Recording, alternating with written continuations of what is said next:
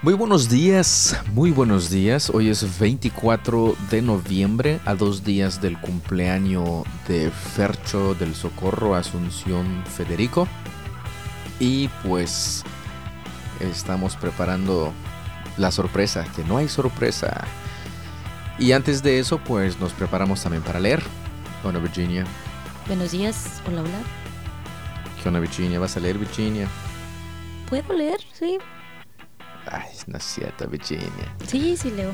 Yo sé que sí, pero no, solo, solo Ah. te estaba diciendo. Este... mm, eh, ¿qué No, nos- tienes que terminar temprano para ir ¿A dónde? a recoger a los críos a la escuela. Sí, es cierto. Hoy tenemos dos hijas más. Somos seis en total el día de Así hoy. es. Así que este y miércoles. la labor paternal, ¿no? Paternal, ¿cómo se dice? Paterna se duplica los algunos días. Algunos diations. Pero pues ya estamos aquí antes de de, de continuar con Las labores paternales. las labores paternales. Virginia, ¿qué es lo que vamos a leer el día de hoy? Ajá. Primera de Crónicas 19 y 20. Primera de Pedro 1. Jonás 3. Y seguimos con Lucas 8. Lucas Otation. Esa es la lectura. Y las recomendaciones usted ya las conoce. Ayer las, las dije sin tanto rodeo, directo y al grano. Así que debe de recordarlos. Si no, pues avísenos y se los recordamos otra vez. Virginia, ¿algo más? Nada, ya bueno, ya. Es todo por, listos, por ahora. sí. Más si no. Más sí. Pues ya tenemos el cafecito listo y Comenzamos. Comenzamos. Primera de Crónicas 19. Después de un tiempo, murió Naas, rey de los amonitas, y su hijo Hanún subió al trono. David dijo, Le mostraré lealtad a Hanún, porque su padre Naas siempre me fue leal. Entonces David envió mensajeros a Hanún para expresarle sus condolencias por la muerte de su padre. Pero cuando los embajadores de David llegaron a la tierra de Amón, los comandantes amonitas le dijeron a Anún, ¿realmente cree que estos hombres vienen para honrar a su padre? No, David los ha enviado a espiar la tierra para luego venir y conquistarla. Entonces Anún tomó presos a los embajadores de David, les afeitó la barba, les cortó los mantos a la altura de las nalgas y los envió avergonzados de regreso a David. Cuando llegó a oídos de David lo que les había sucedido a sus hombres, envió mensajeros para decirles, Quédense en Jericó hasta que les crezca la barba y luego regresen, pues se sentían muy avergonzados de su aspecto. Cuando el pueblo de Amón se dio cuenta de qué tan seriamente había provocado el enojo de David, Anún y los amonitas enviaron treinta y cuatro mil kilos de plata para contratar carros de guerra y sus conductores de Aram Naharaim, de Aram Maaca y de Soba. También contrataron 32 mil carros de guerra y lograron el apoyo del rey de Maaca y su ejército. Estas fuerzas acamparon en Medeba, donde se les unieron las tropas amonitas que Anún había reclutado en sus propias ciudades. Cuando David se enteró, envió a Joab con todos sus guerreros a pelear contra ellos. Las tropas amonitas se pusieron en pie de guerra a la entrada de la ciudad, mientras los otros reyes tomaron posiciones para pelear a campo abierto. Cuando Joab vio que tendría que luchar tanto por el frente como por la retaguardia, eligió a algunas de las tropas selectas israelitas y las puso bajo su propio mando para luchar contra los arameos a campo abierto. Dejó al resto del ejército bajo el mando de su hermano Abisai, quien atacaría a los amonitas. Si los arameos son demasiado fuertes para mí, entonces ven en mi ayuda, le dijo Joab a su hermano. Si los amonitas son demasiado fuertes para ti, te ayudaré. Sé valiente, luchemos con valor por nuestro pueblo y por las ciudades de nuestro Dios, y que se haga la voluntad del Señor. Cuando Joab y sus tropas atacaron, los arameos comenzaron a huir. Al ver que los arameos corrían, los amonitas también huyeron de Abisai y retrocedieron a la ciudad. Así que Joab regresó a Jerusalén.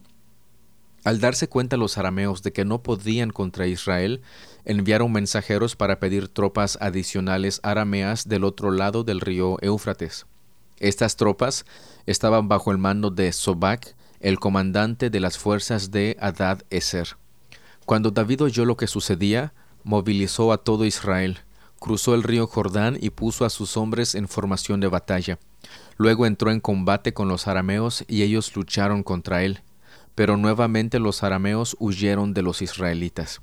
Esta vez las fuerzas de David mataron a siete mil conductores de carros de guerra y a cuarenta mil soldados de infantería, entre estos a Sobac, el comandante del ejército.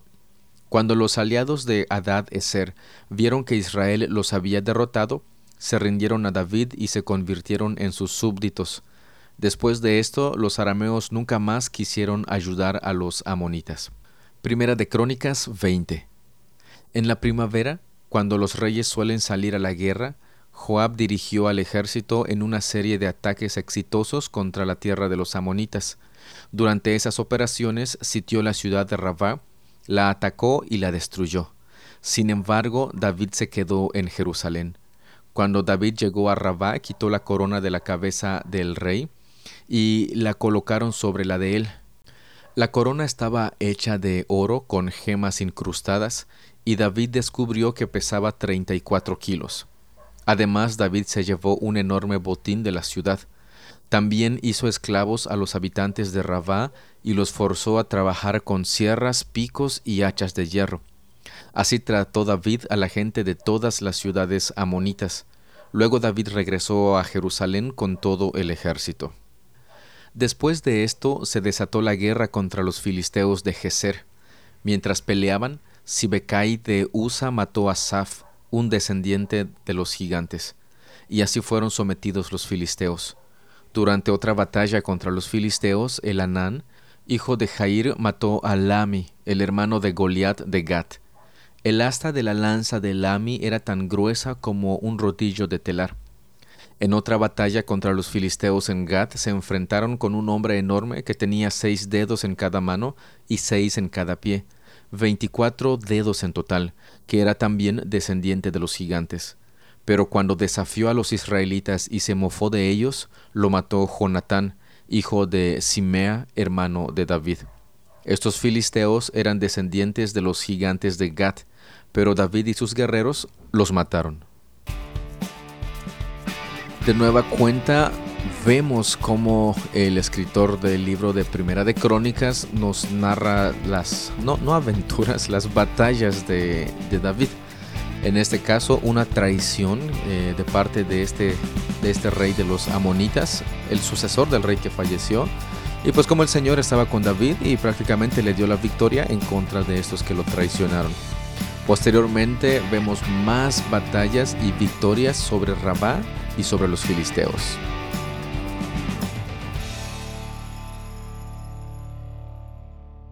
Primera de Pedro 1. Yo, Pedro, apóstol de Jesucristo, escribo esta carta a los elegidos por Dios que viven como extranjeros en las provincias de Ponto, Galacia, Capadocia, Asia y Vitinia. Dios Padre los conocía y los eligió desde hace mucho tiempo y su Espíritu los ha hecho santos. Como resultado, ustedes lo obedecieron y fueron limpiados por la sangre de Jesucristo que Dios les conceda cada vez más gracia y paz. Que toda la alabanza sea para Dios, el Padre de nuestro Señor Jesucristo. Es por su gran misericordia que hemos nacido de nuevo, porque Dios levantó a Jesucristo de los muertos. Ahora vivimos con gran expectación y tenemos una herencia que no tiene precio, una herencia que está reservada en el cielo para ustedes, pura y sin mancha, que no puede cambiar ni deteriorarse por la fe que tienen, Dios los protege con su poder hasta que reciban esta salvación, la cual está lista para ser revelada en el día final, a fin de que todos la vean. Así que alégrense de verdad, les espera una alegría inmensa, aun cuando tengan que soportar muchas pruebas por un tiempo breve. Estas pruebas demostrarán que su fe es auténtica. Está siendo probada de la misma manera que el fuego prueba y purifica el oro aunque la fe de ustedes es mucho más preciosa que el mismo oro.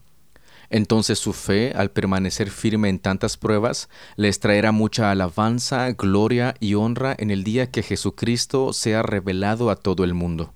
Ustedes aman a Jesucristo a pesar de que nunca lo han visto. Aunque ahora no lo ven, confían en Él y se gozan con una alegría gloriosa e indescriptible. La recompensa por confiar en Él será la salvación de sus almas. Incluso los profetas quisieron saber más cuando profetizaron acerca de esta salvación inmerecida que estaba preparada para ustedes.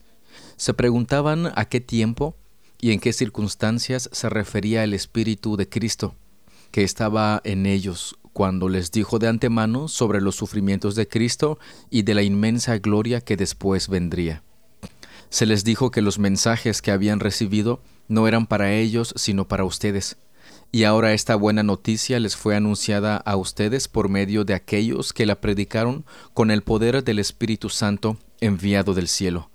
Todo es tan maravilloso que aún los ángeles observan con gran expectación cómo suceden estas cosas. Así que piensen con claridad y ejerciten el control propio. Pongan su esperanza en la salvación inmerecida que recibirán cuando Jesucristo sea revelado al mundo. Por lo tanto, vivan como hijos obedientes de Dios. No vuelvan atrás a su vieja manera de vivir con el fin de satisfacer sus propios deseos. Antes lo hacían por ignorancia, pero ahora sean santos en todo lo que hagan, tal como Dios, quien los eligió, es santo. Pues las escrituras dicen, sean santos porque yo soy santo. Recuerden que el Padre Celestial, a quien ustedes oran, no tiene favoritos. Él los juzgará o los recompensará según lo que hagan. Así que tienen que vivir con un reverente temor de Él mientras sean extranjeros en la tierra pues ustedes saben que Dios pagó un rescate para salvarlos de la vida vacía que heredaron de sus antepasados, y el rescate que Él pagó no consistió simplemente en oro o plata, sino que fue la preciosa sangre de Cristo, el Cordero de Dios, que no tiene pecado ni mancha. Dios lo eligió como el rescate por ustedes mucho antes de que comenzara el mundo, pero ahora Él se lo ha revelado a ustedes en estos últimos días por medio de Cristo han llegado a confiar en Dios y han puesto su fe y su esperanza en Dios, porque Él levantó a Cristo de los muertos y le dio una gloria inmensa. Al obedecer la verdad, ustedes quedaron limpios de sus pecados. Por eso ahora tienen que amarse unos a otros como hermanos, con amor sincero. Ámense profundamente de todo corazón, pues han nacido de nuevo, pero no a una vida que pronto se acabará su nueva vida durará para siempre, porque proviene de la eterna y viviente palabra de Dios. Como dicen las Escrituras, los seres humanos son como la hierba, su belleza es como la flor del campo. La hierba se seca y la flor se marchita, pero la palabra del Señor permanece para siempre. Y esta palabra es el mensaje de la buena noticia que se les ha predicado. En este primer capítulo de Pedro, el apóstol nos habla precisamente de vivir una vida de santidad, pero fíjense que la centralidad o el personaje central de todo esto es nuestro Señor Jesucristo, así como que se ha revelado a nosotros el sacrificio que ha hecho, la posición que Él tiene, etcétera, etcétera. Es una razón y un motivo para alabar, para glorificar a nuestro Dios por esto, que incluso dice que los ángeles observan con gran expectación cómo suceden todas estas cosas. Jonás 3 El Señor habló por segunda vez a Jonás, levántate y ve a la gran ciudad de Nínive y entrega el mensaje que te he dado. Esta vez Jonás obedeció el mandato del Señor y fue a Nínive, una ciudad tan grande que tomaba tres días recorrerla toda. El día que Jonás entró en la ciudad, proclamó a la multitud, Dentro de cuarenta días Nínive será destruida. Entonces la gente de Nínive creyó el mensaje de Dios y desde el más importante hasta el menos importante declararon ayuno y se vistieron de tela áspera en señal de remordimiento. Cuando el rey de Nínive oyó lo que Jonás decía, bajó de su trono y se quitó sus vestiduras reales. Se vistió de tela áspera y se sentó sobre un montón de cenizas entonces el rey y sus nobles enviaron el siguiente decreto por toda la ciudad. Nadie puede comer ni beber nada, ni siquiera los animales de las manadas o de los rebaños. Tanto el pueblo como los animales tienen que vestirse de luto y toda persona debe orar intensamente a Dios. apartarse de sus malos caminos y abandonar toda su violencia. ¿Quién sabe? Puede ser que todavía Dios cambie de parecer, contenga su ira feroz y no nos destruya.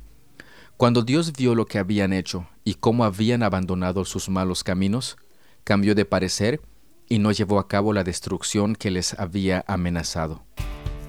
Aquí continuamos con Jonás y vemos que nuevamente por segunda ocasión el Señor lo envía a Nínive.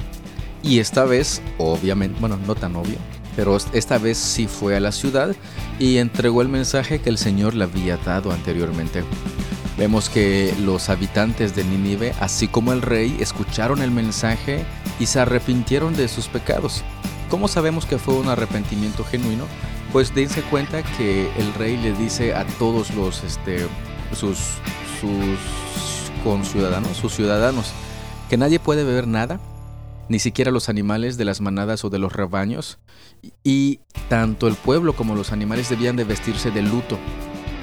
Y además las personas deben orar intensamente a Dios y fíjense, apartarse de sus malos caminos y abandonar toda su violencia cambio radical.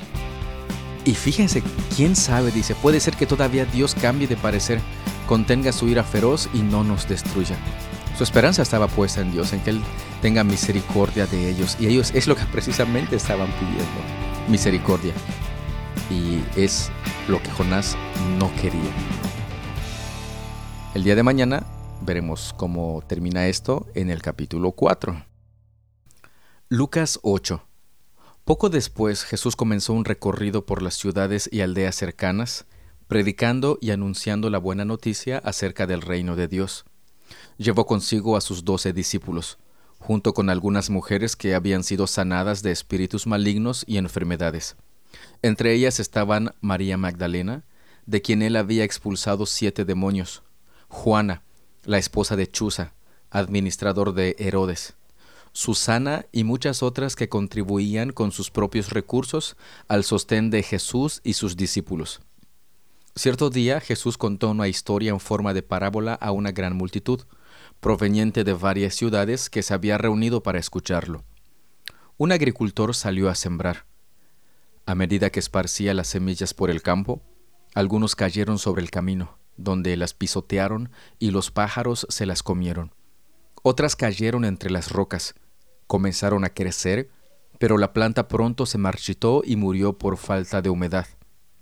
Otras semillas cayeron entre espinos, los cuales crecieron junto con ellas y ahogaron los brotes. Pero otras semillas cayeron en tierra fértil. Estas semillas crecieron y produjeron una cosecha que fue cien veces más numerosa de lo que se había sembrado. Después de haber dicho esto, exclamó, El que tenga oídos para oír, que escuche y entienda. Sus discípulos le preguntaron qué significaba esta parábola. Él respondió, A ustedes se les permite entender los secretos del reino de Dios, pero utilizo parábolas para enseñarles a los demás y para que se cumplan las escrituras. Cuando miren, no verán realmente, cuando oigan, no entenderán. Este es el significado de la parábola. La semilla es la palabra de Dios.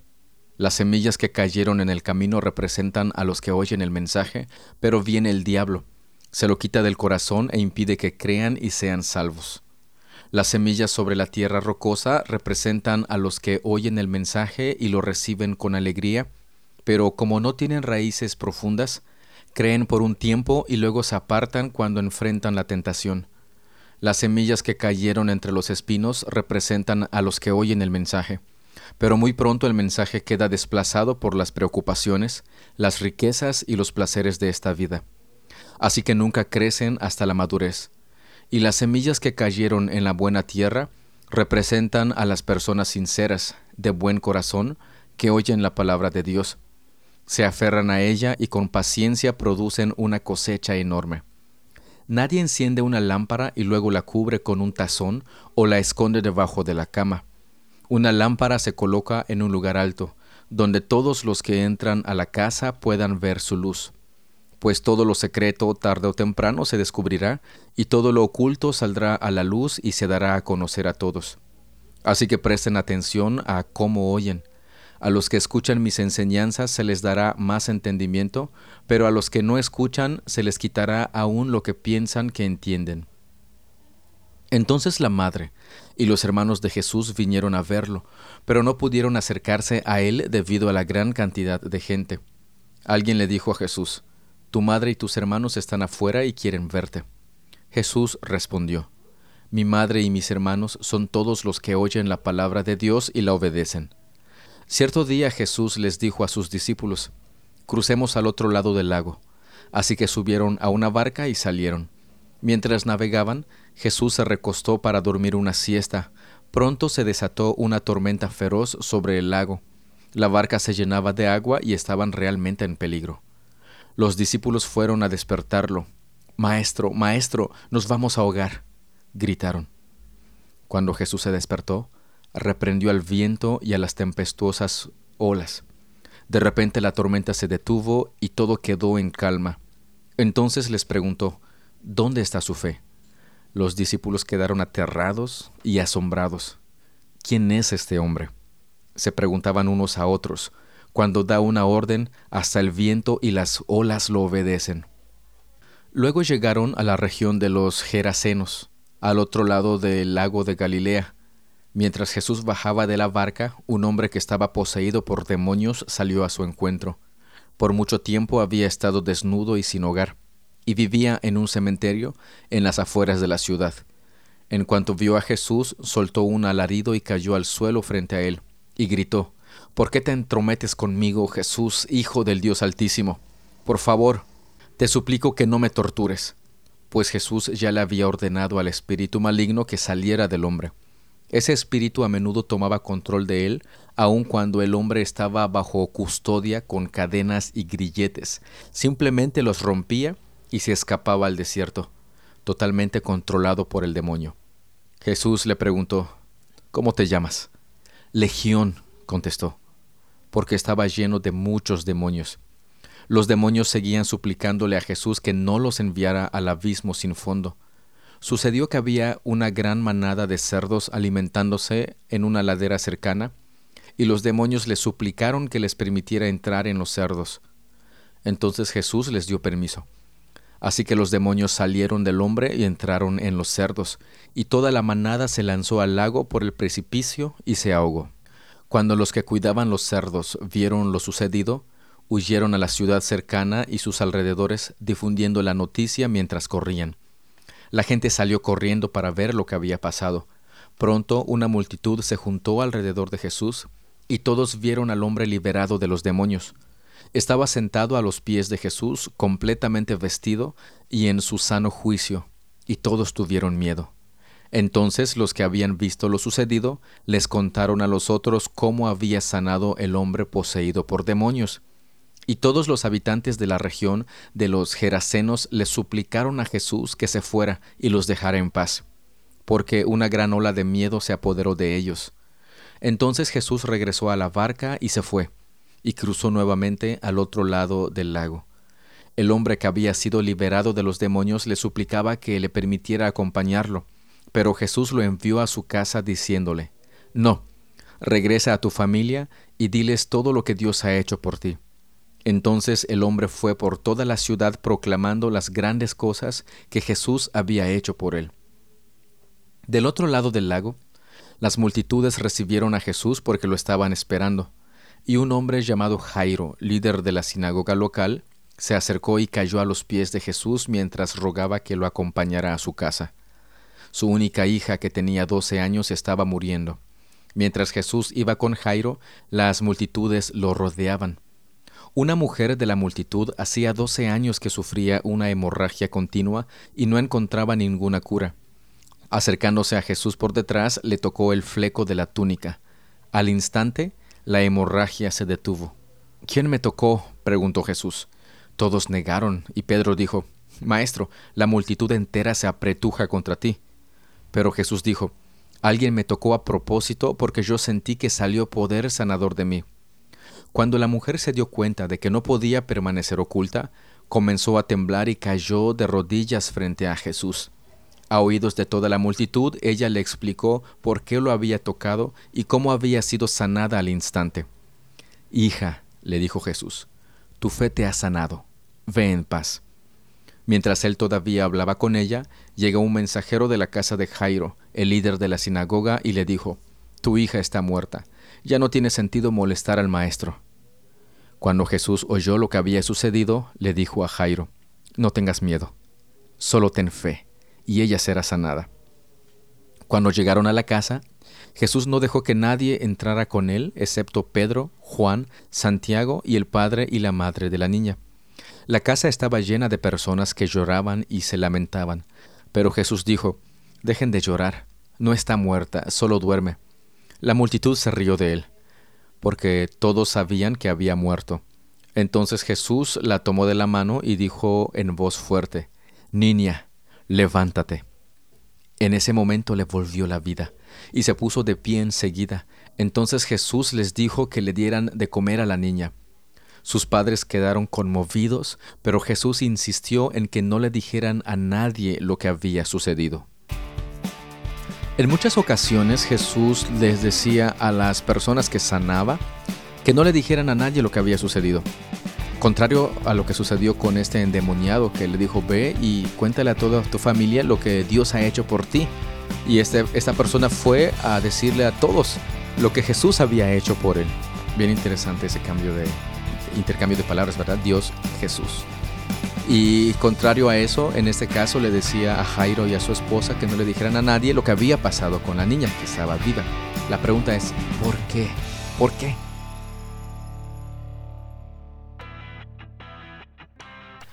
Pues de esa manera concluimos la lectura del día de hoy, 20, ¿qué?